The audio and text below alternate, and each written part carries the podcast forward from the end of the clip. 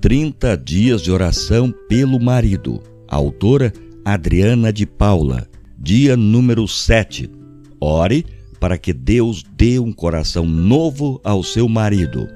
Dar-vos-ei coração novo, e porei dentro de vós espírito novo. Tirarei de vós o coração de pedra e vos darei coração de carne. Ezequiel, capítulo 36, versículo 26. Deus quer dar ao seu marido um coração novo, um coração cheio de amor por você e por sua família, um coração cheio de humildade e mansidão, um coração cheio de misericórdia, um coração temente a Deus. Determine, em nome de Jesus, um coração novo para o seu marido.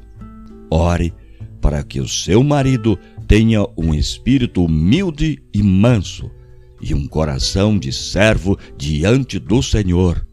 Ore para que ele escute a voz de Deus e tenha desejo de fazer a sua vontade. Provérbios, capítulo 15, versículo 33 e Efésios, capítulo 6, versículo 6. Ore acreditando que o Senhor pode transformar o coração do seu esposo.